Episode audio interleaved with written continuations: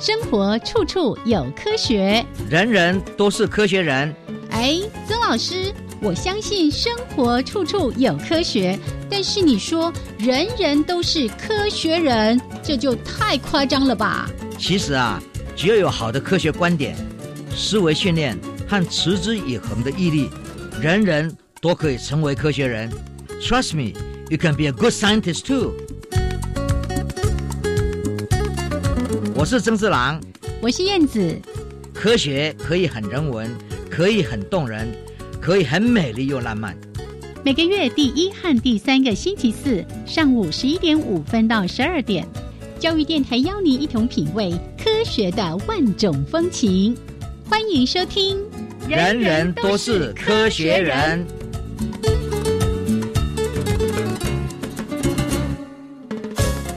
亲爱的听众朋友们，大家好，欢迎收听教育电台，人人都是科学人。我是燕子，我是曾四郎。Hello，曾老师。哎，燕子好，大家好。哦，说我们所有的听众都好。嘿，那当然还是很欢迎哦，我们的听众朋友在每个月的第一还有第三个礼拜四都加入到我们的人人都是科学人。那大家也知道。依往例哈，一开始呢，我一定要关心一下曾老师最近在忙碌的一些事情。哇，曾老师呢最近好像跑高雄那边哦，这个有一些事情也想要跟大家分享。嗯，对，我想是这样，因为疫情慢慢被控制，对不对？所以呢，这个南北的交通呢，尤其是高铁呢，也慢慢开放。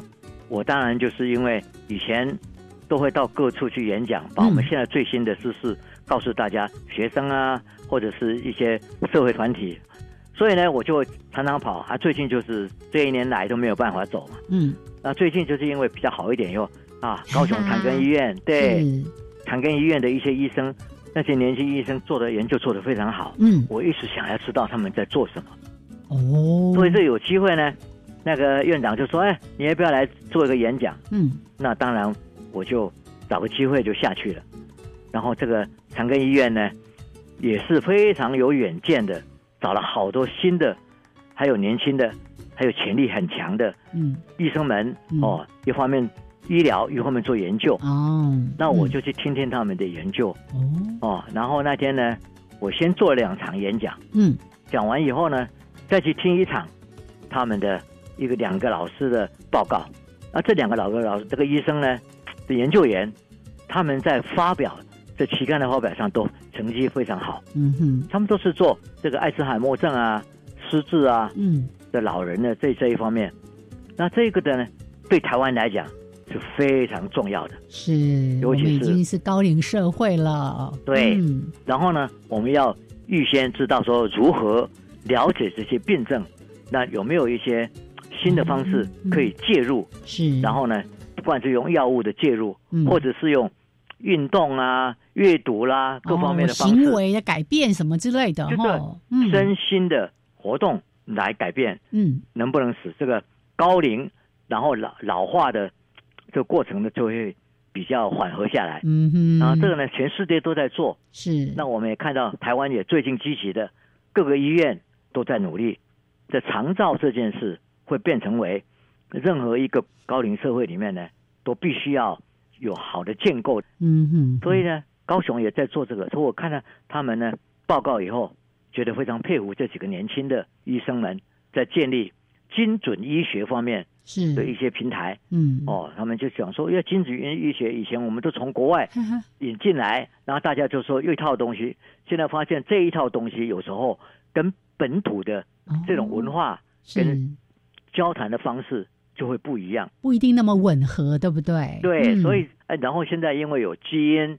有家族有各种东西的先前的一些资料，嗯，说这一个别的每个人的一些文化背景、教育程度各方面，然后他参他每天的活动、一个礼拜的活动、一个月的活动，嗯，都能够有记录的话，追踪下来，然后对这个研究方面还有在介入的方面都会非常有帮助的。哦，所以我觉得他们长庚高雄长庚医院做的非常好，这个王院长呢，嗯，非常的。有见识哦，他常常就说：“哎，我们台湾每个个个别做的非常好，可是我们应该组的是团队。”嗯哼哼，所以我对他这一个想法也非常的赞同。然后他也想到，就是说：“哎，我们做医疗的，是从医疗的概念去着手看老人或者是一些病人的行为，嗯哦，神经有病变的一些一些行为，嗯哼但是这些行为的测量，我们都是用国外的，然后套过来的。哼啊，那是不是应该由认知跟行为跟认知神经的人来有一个互补是哦，然后大家一起来？所以呢，我们就开始谈合作。嗯哼所以这样的一个方式呢，对台湾，对将来大家在看病的病灶或者行为，就会比较有一套是由我们自己发展出来的。哎，没错耶，对，这是所以这个是很嗯重要的。所以我这次下去跟他们几个医生谈，非常佩服他们做的很认真，在做这些事。嗯，然后再看到院长呢，在整合他们医院里面，然后呢，是愿意跳出来跟外面的团队合作，嗯，我觉得太棒了。真的，这个让我们感觉到说，很多很多以前各自为政的这种山头主义呢，慢慢在我们下一代应该被被取消掉，的，然后跨领域、嗯。跨学系，然后为了针对同样问题，嗯再从各个不同的面向进来做研究，是非常重要的。哎，真的耶！这老师已经在节目里面我，不知道说了多少次了。这种跨领域的合作哦，那种跨校呃，甚至是跨国等等的这个合作，大家呢当然是一有有一种既竞争又合作的这个关系。是那尤其刚才老师提到这个呃基础研究的这个部分呢，我真的是太重要了。这也是老师经常在节目里面会提醒大家的事情，就说是哎，我们可能有很多的这些呃理论啦、数据啦，哦，可能都从国外这边拿过来做参考引用。对可是呢，它未必适合真正那么对对对准，那么准，就就是是可能会有一些大家基础虽错误哈。对，对。但是社会环境不同，是是。文化的接触不同。比如说，医生在问一个来看病的，或者是在社区里面啊，他对于医生所问的话，嗯。如果那根据的是一个国外的模式的话，是是。他可能不能了解你到底在问我什么事情。对哈所以这些呢，我们也觉得说，发展自己属于我们本土的，本土文化里面还有对话，因为每一句话的后面带来的意义都不太一样。的，对。是是，哦，所以呢，我们其实很早在荣总、在长庚就曾经努力做过嗯，对于失语症病人的的问题，哦，我们有非常清楚的了解，就是说你不能用一个美国用英文为本的嗯来测我们的失语症，所以当时就很请清华大学的教授呢，然后大家一起努力，就做成了国语版、台语版是还有客语版。耶。呀，啊，这样，的这样这样子呢，嗯你你嗯嗯，比如说你你说你要去测失语症，对，你你怎么用英文？去比对这不对呀，对啊，不那你应该用的是嗯。中文，因为像我们所知道，你那个问题会出现在嗯，声调嘛，是，那英文没有声调啊，对，对，英文没有在语法上也没有什么分类词啊，哦一张桌子，你对不对？？还有那什么抑扬顿挫啦，对啊对啊这些东西都不一样啊，对对对，对，所以呢，就是还是要发展自己本土文化里面社区后面的价值是价值观里面所出来的东西才对的。哎，哦，对，还有一些基础的资料，用本土来做比对，才可以得到一个比较精确的。哦，所以呢，这次到嗯长庚去看到他们年轻人还有这些医医院的院长们在努力，就觉得非常感动，是太棒了！台湾真的就需要这样子，大家一起哦来，嗯，努力对哦，嗯，嗯跨领域，然后大家合作来对针对一个事情呢全面的看，而不是片面的看。是。哦，所以老师刚才特别分享说到高雄的长庚医院这边，那除了去发表演说之外，也看看这些呃年轻的学者们、医师们在做的一些相关的研究，特别提到台湾的高龄社会哦。那当然，这个长照很重要，可是更前端的预防，怎么样让大家可以是活得老，而且活得健康这件事情，可能都是很多人必须要在更努力的去研究、去了解的。对，而且为未来的社会嗯，是非常重要的，是是，因为它整个社会会因为高龄化嗯嗯嗯而产生各种变化。真的哦，那呀各种的不同的负担呐、包括财政的对啦，哦，或者是整个社会等等的。对啊。OK，那就是一开始呢，先跟大家分享曾老师呢，哎，最近到高雄的这一趟演说，跟了解当地的医师研究人员在做的一些事情哦，真的，我们给他们最大的鼓励，那我们也是是期待是应该有一些新的发现可以来分享给大家。OK，好对对对，那嗯老师，我们先聊到这边，稍微的休息一下，一小段音乐之后呢，一样的来为大家提供两则科学新闻。那另外呢，在今天的主题时间，哎，老师，你刚才已经有点那个破梗喽，讲到失语症哦。对，我们待会儿的。主题时间呢，也跟我们的语言、跟我们脑袋有关系。好，待会儿再来说给大家听。好，那先来听一小段音乐之后，为大家提供科学新闻。是的，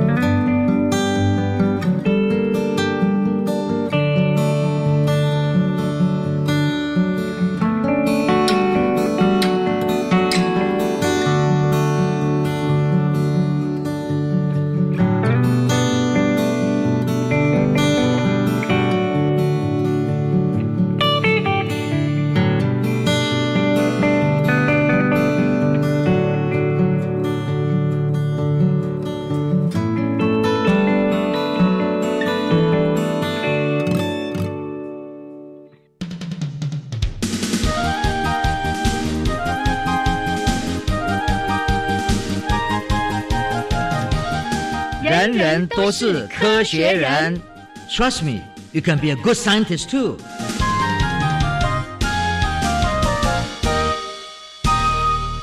人人都是科学人。处处可学新知识。欢迎朋友们继续加入教育电台，人人都是科学人。我是燕子，我是曾志郎我，来报告新闻。是哎，这个标题大家一听，一定马上冒出一堆问号。混凝土电池，混凝土怎么做电池啊？老师，是，这个就是科学在进步，哦科技在发展，无法想象哎。对材料不一样，嗯，然后很多实验就会用混混凝土来储存电力的想法，以前就有了，但是呢，现在因为电这个事情。哦，就就用火力发电啊，就会慢慢大家说节啊，能减碳，哦大家都在担心，对，那用用这种概念嗯。往前走的话，就要寻找其他的的材料了。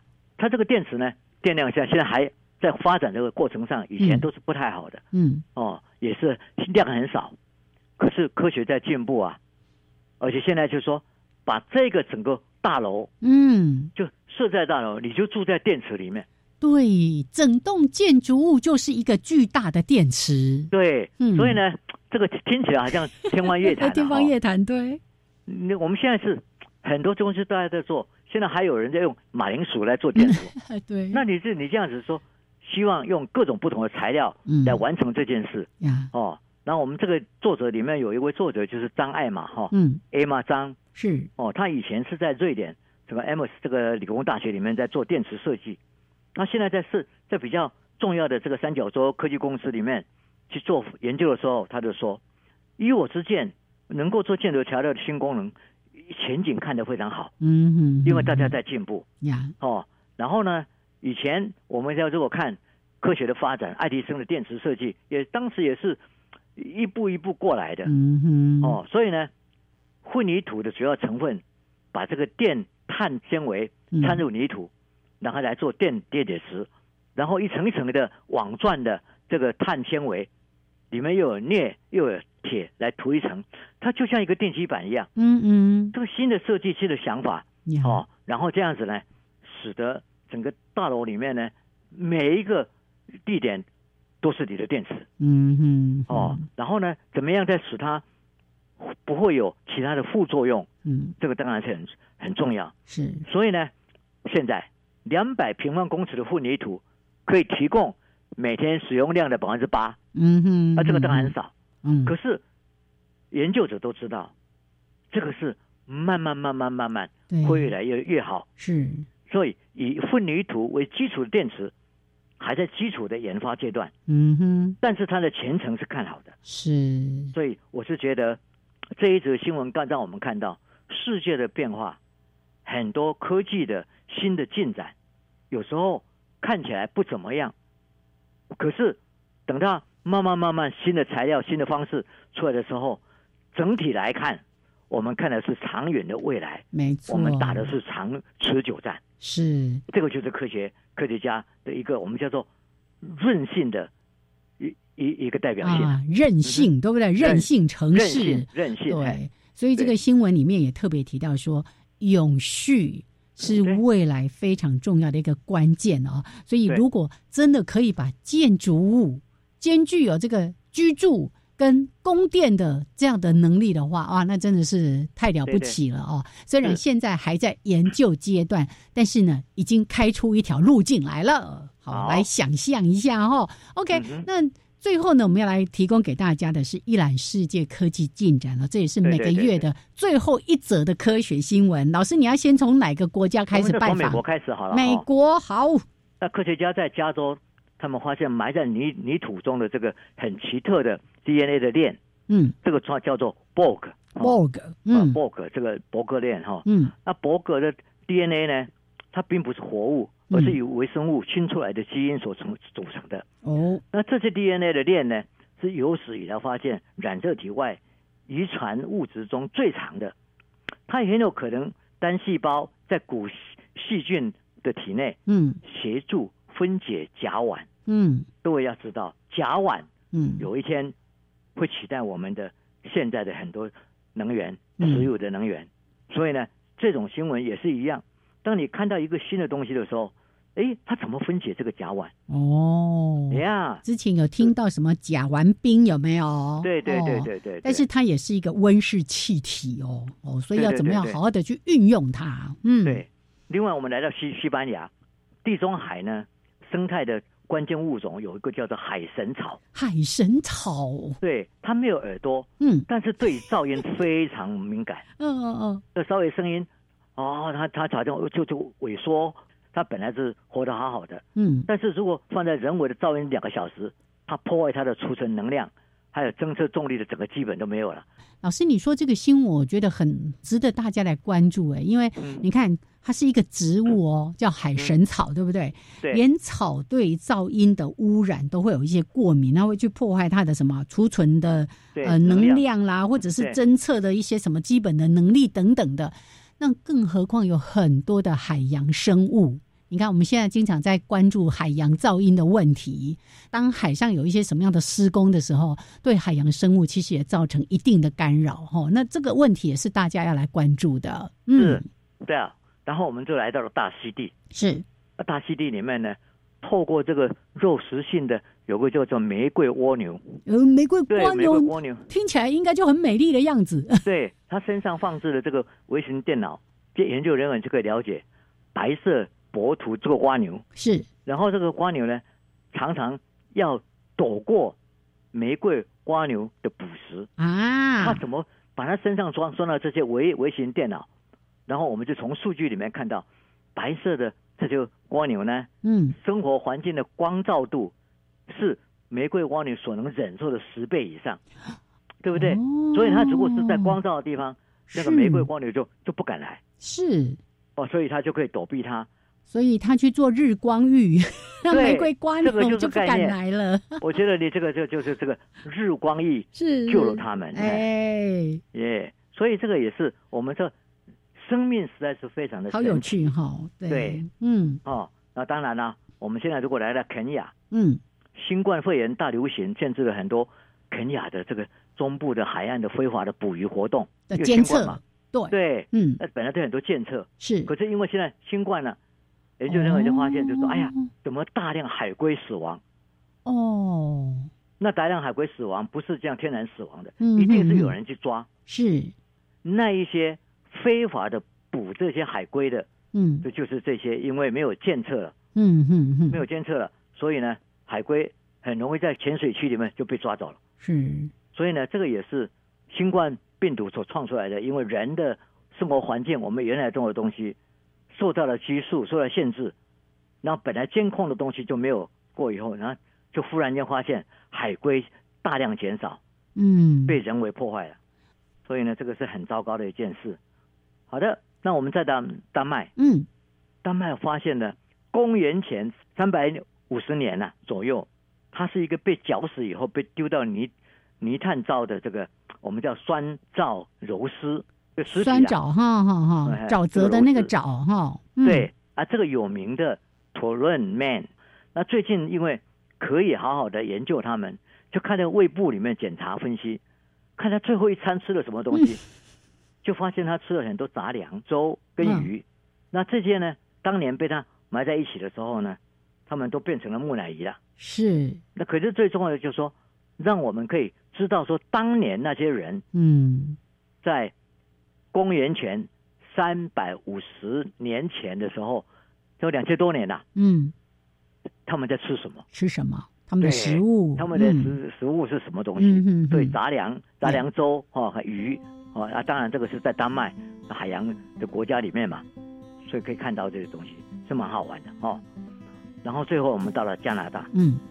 在北海岸附近八亿九千万年前的礁岩上发现了海绵状的化石。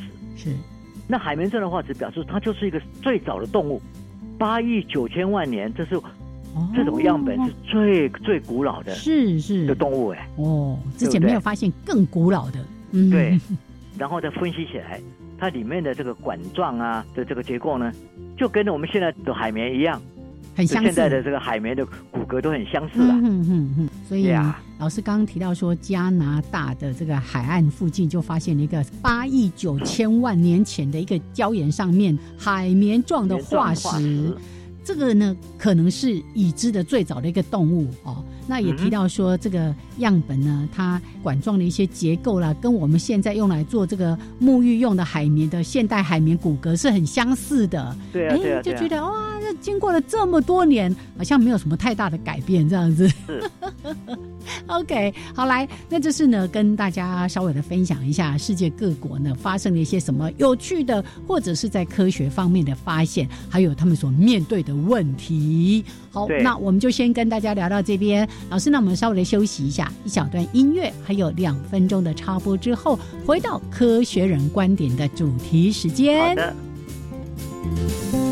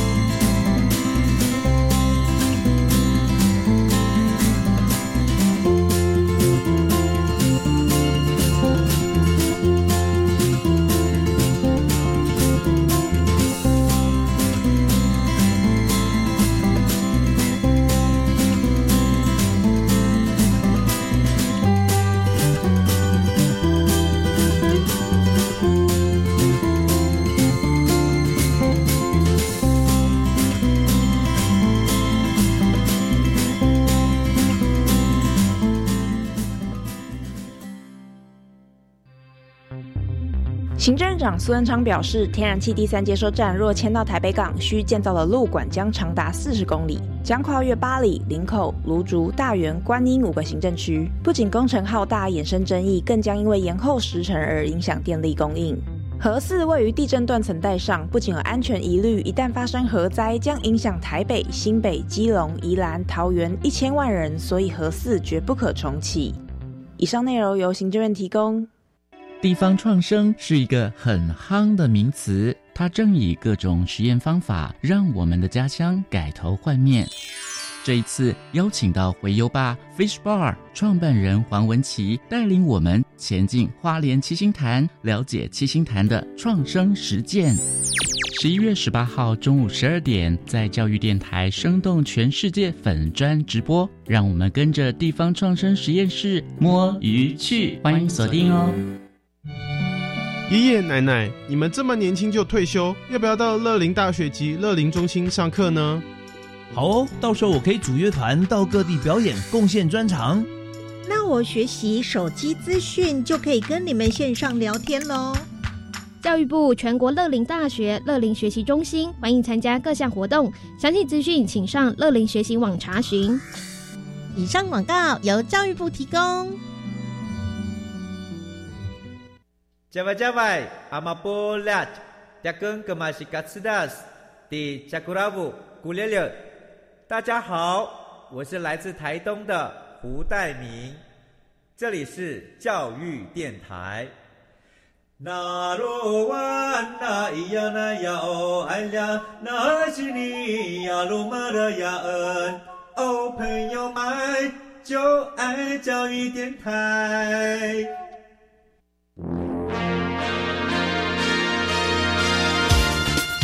人人都是科学人，Trust me, you can be a good scientist too.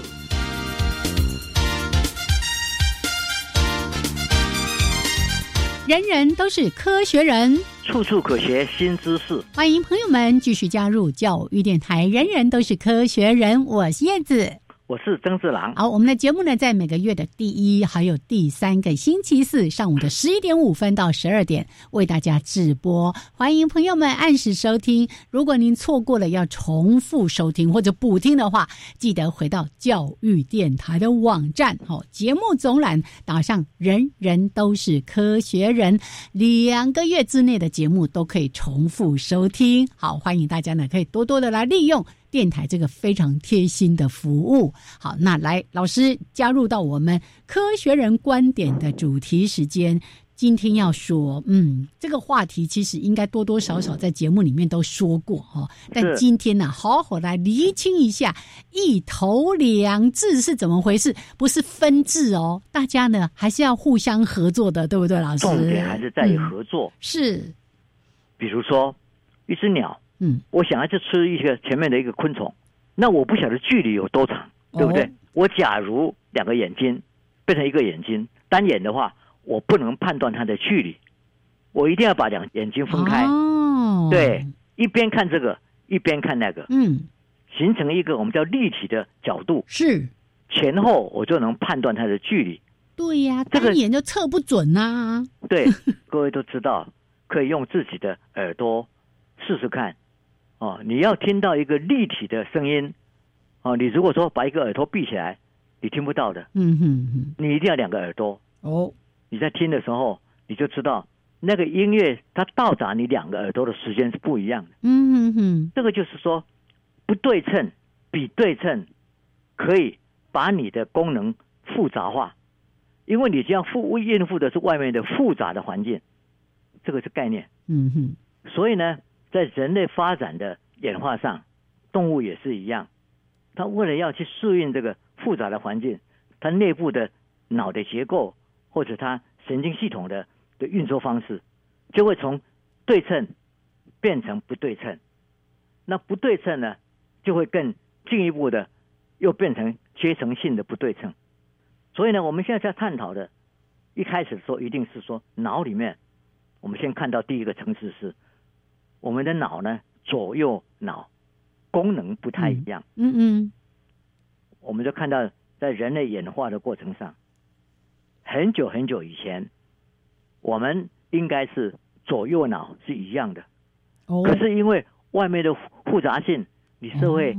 社会化啦，是。农业啦，嗯。就要计算啦，嗯。哦，畜牧啦，要跑多远，这些东西很多东西都要计算，嗯。复杂的计算，一个脑是不够的，不但要方位，嗯还要时间，我要跑多久，嗯，我要跑到哪里去？哦，用多快的速度，嗯对，所以就会分化出来两边，一个可能是专门注意到方位，一个注意到时间，所以这种是很自然的。嗯哼，我们对于外面环境的处理，哦，基本上是方位，另外就是时间。时间，对，那时间就是定次序嘛，嗯哼哼，对不对？我们现在已经知道，我们脑里面的左右脑功能不同。嗯哼，那我们当然要问啊，哎，什么时候我们才我们知道这些事？呃，对对对，一百年前吗？两百年前吗？哦，五百年前吗？哦，更久我们这样更久以慢慢慢慢前，就发现是说，哎，不止哎。所以在一九六八年，有一个学者叫 Edward Smith，这个人呢是研究历史，他在这个埃及这个卢索这个地方呢，他找到一个记载有关古代埃及外科手术开刀了是，的手抄本。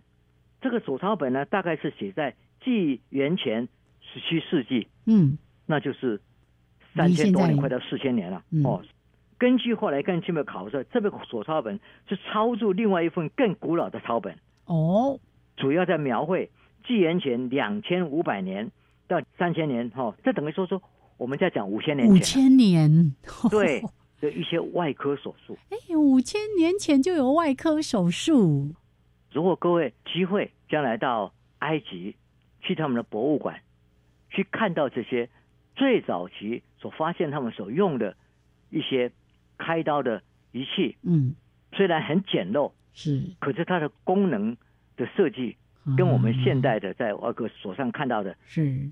都差不多啦。哦，只是我们现在用不锈钢，我们现在用很多新的仪器、新的材料。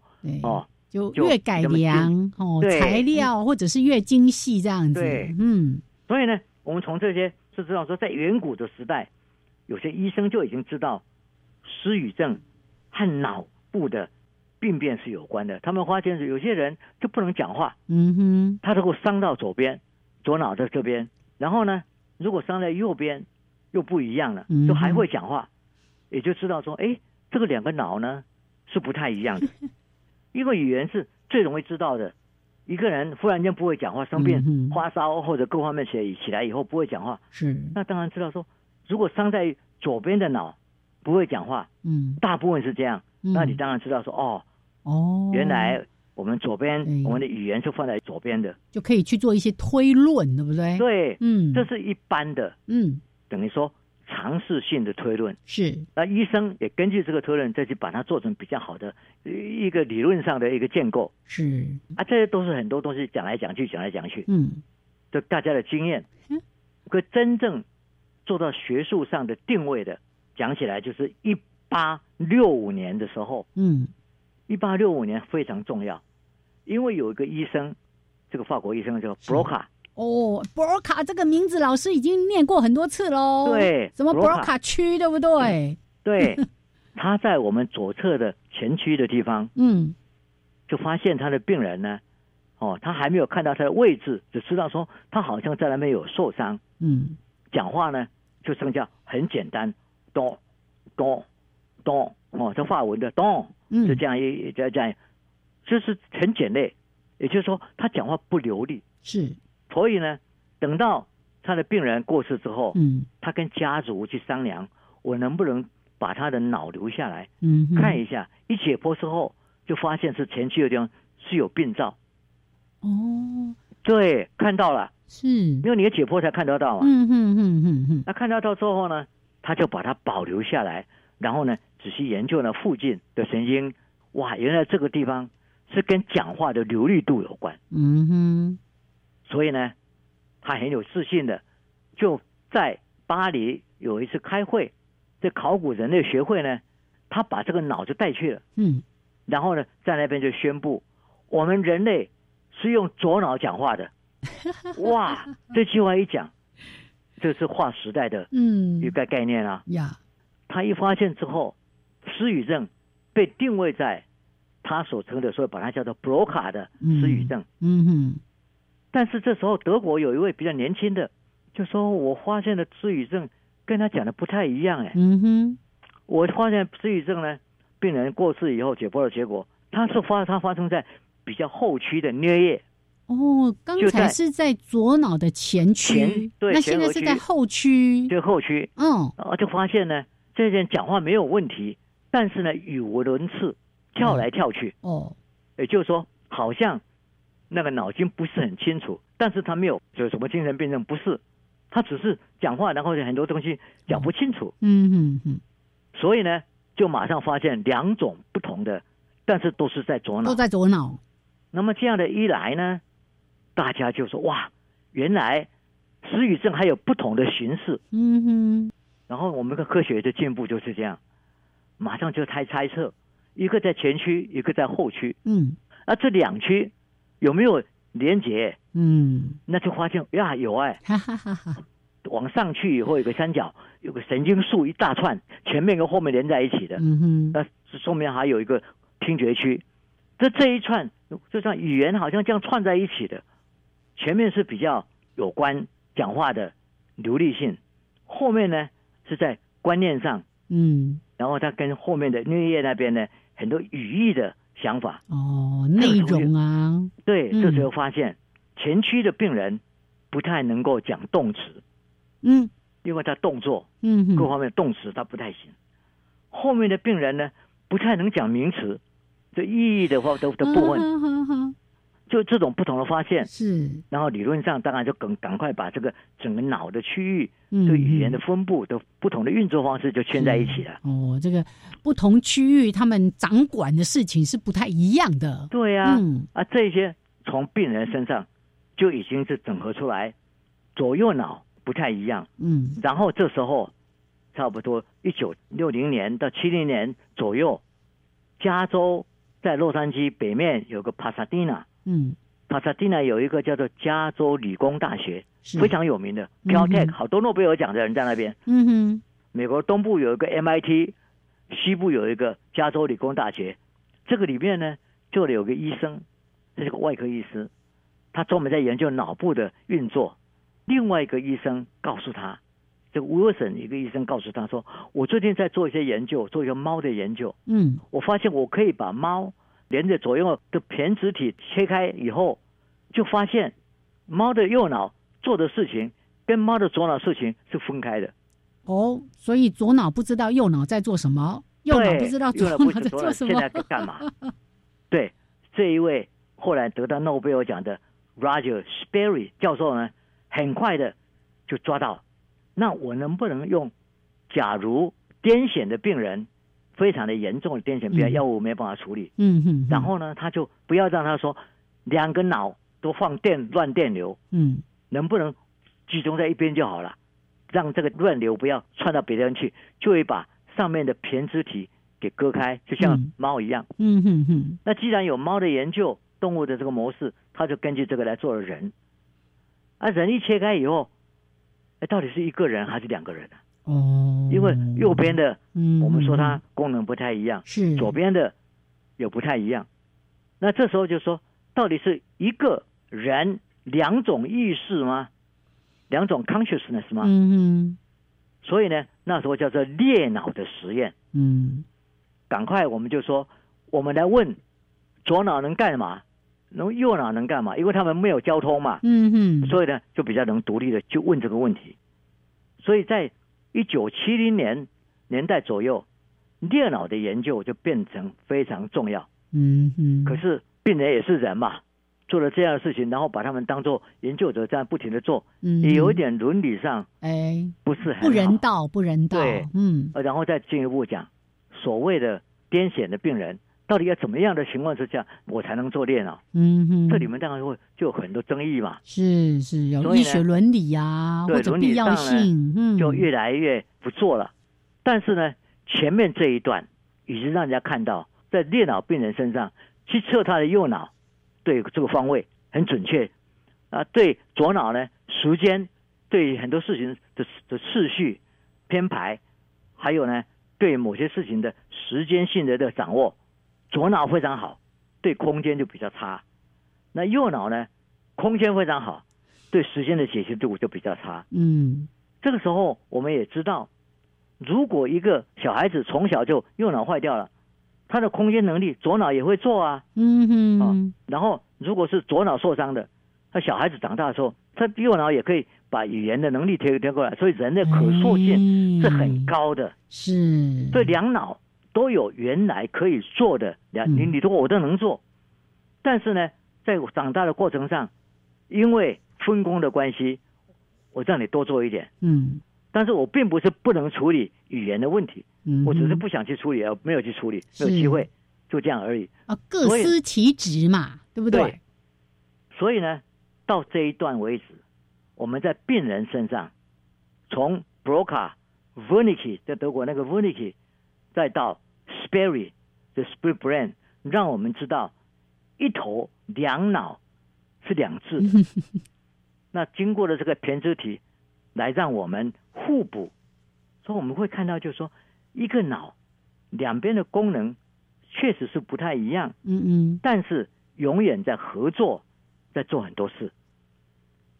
这时候再来一个问题啦，你讲的都是病人呢，嗯哼，啊，你也说啊，他们可以有很多可塑性啊，那你现在得到的结果，研究结果，可以概化和内化到正常人吗？嗯哼，科学的研究是一步一步问问题，你从病人看到这个一坨两致的，可是正常人身上嗯哼也是这样吗？哦，所以，下面我们就来讲，怎么样进入第二个阶段。正常人的研究，让我们看到确实是不一样的，是两脑不一样的。好，所以呢，刚才提到说，哎，都是针对像失语症的病人呐、哈，或者说这个脑伤的病人所看出来的一些问题，得知说啊，真的人类的认知呢，这个整个运作系统是靠两个脑一头两字，但是呢，又互相合作、互相互补。那正常人是不是要这样？也是这样子？那怎么样来做研究？哎，我们现在有更多、更精密的仪器，可以在一般人活动的时候，而且采取这种非侵入性的研究，对不对，老师？对啊好，OK，那我们待会儿呢，我们继续来跟大家分享这个话题。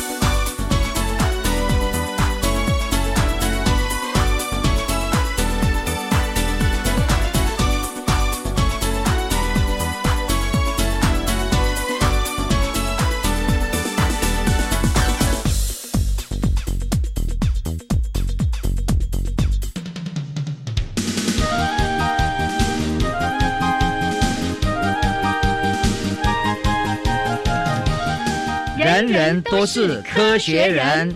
Trust me, you can be a good scientist too.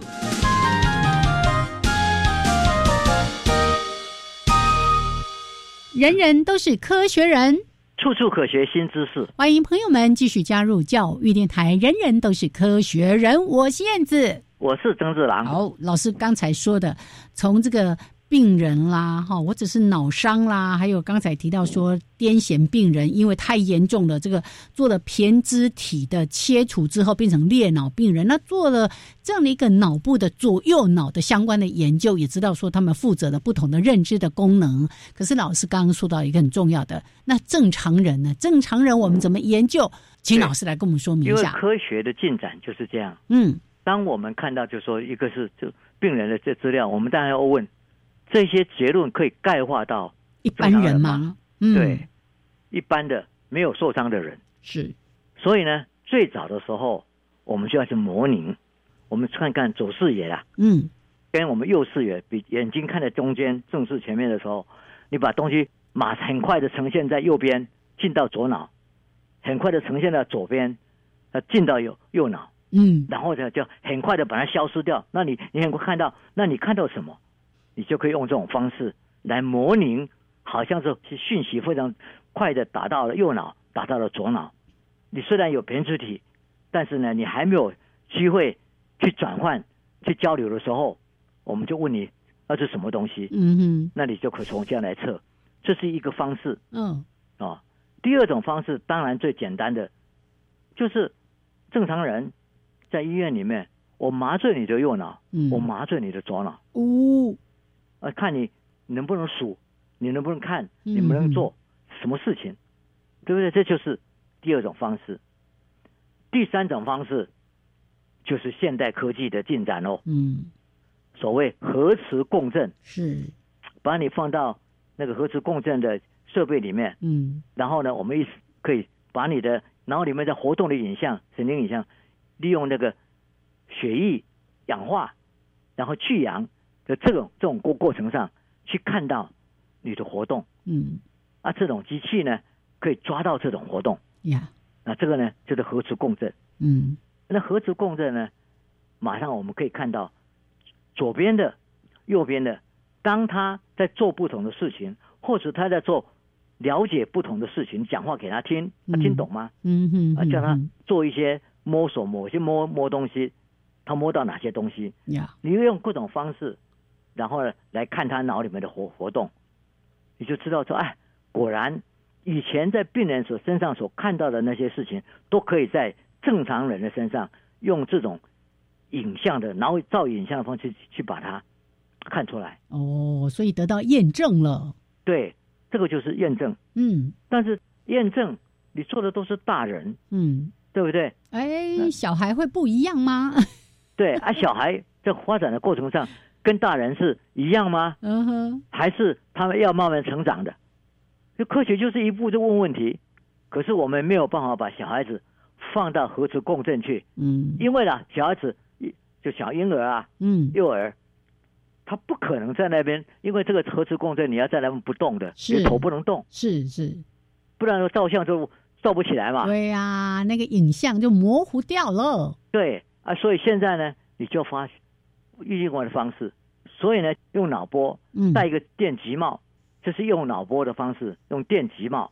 另外一个方式就是我们在在师大现在在发展的，就是用近红光的光电的方式嗯。在看。对。哦。啊，这些都是戴戴的电极帽。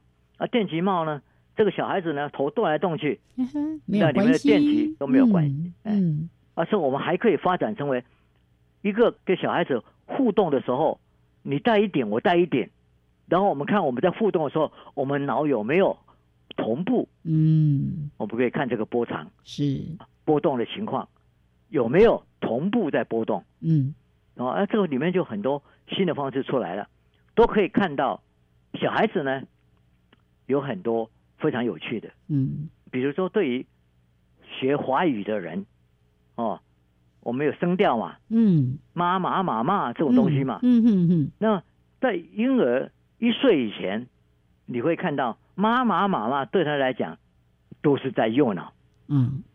都是在右脑，因为他是对于那个声调的变化，这个物理性的变化。可是等到一岁以后，他慢慢懂得语言了，也开始会讲话了，哦。他所有的东西都跑到左脑去了。是。对，所以你会看到发展科学对一头两智 的研究，你要从我们是从病人，嗯嗯嗯，从远古，从现代，然后到现在，病人的资料给你一些线索，你看正常人，嗯，正常人的很多活动，现在都还在做各种不同的活认认知活动。我们要问，那婴儿呢？嗯，怎么成长？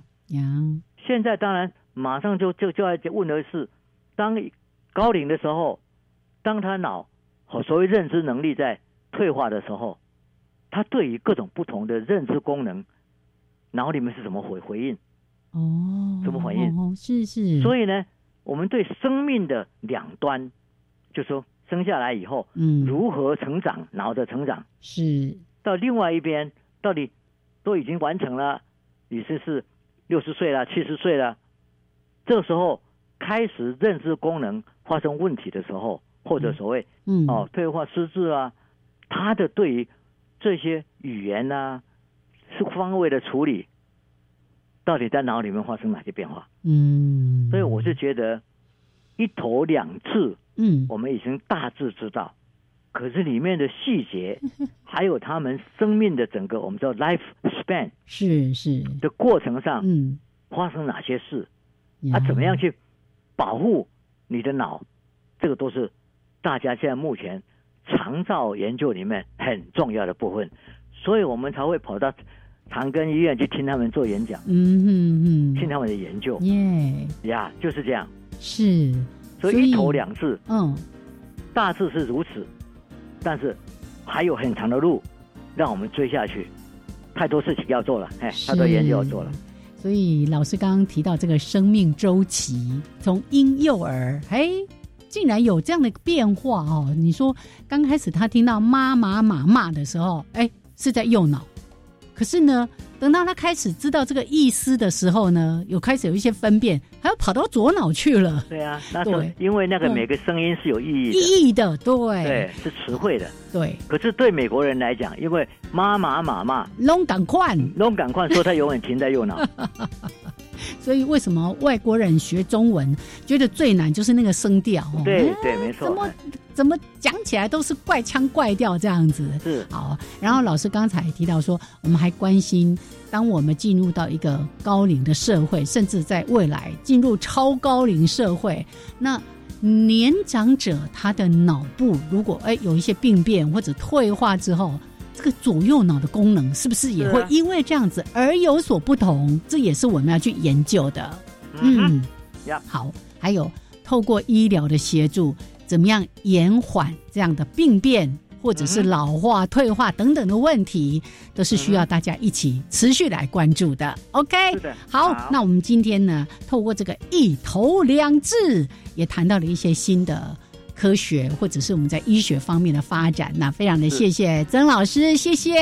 谢谢大家。嗯，好，大家还是要保持健康。OK，，OK，一定要的。那我们就下次节目见喽，拜拜。好，好，拜拜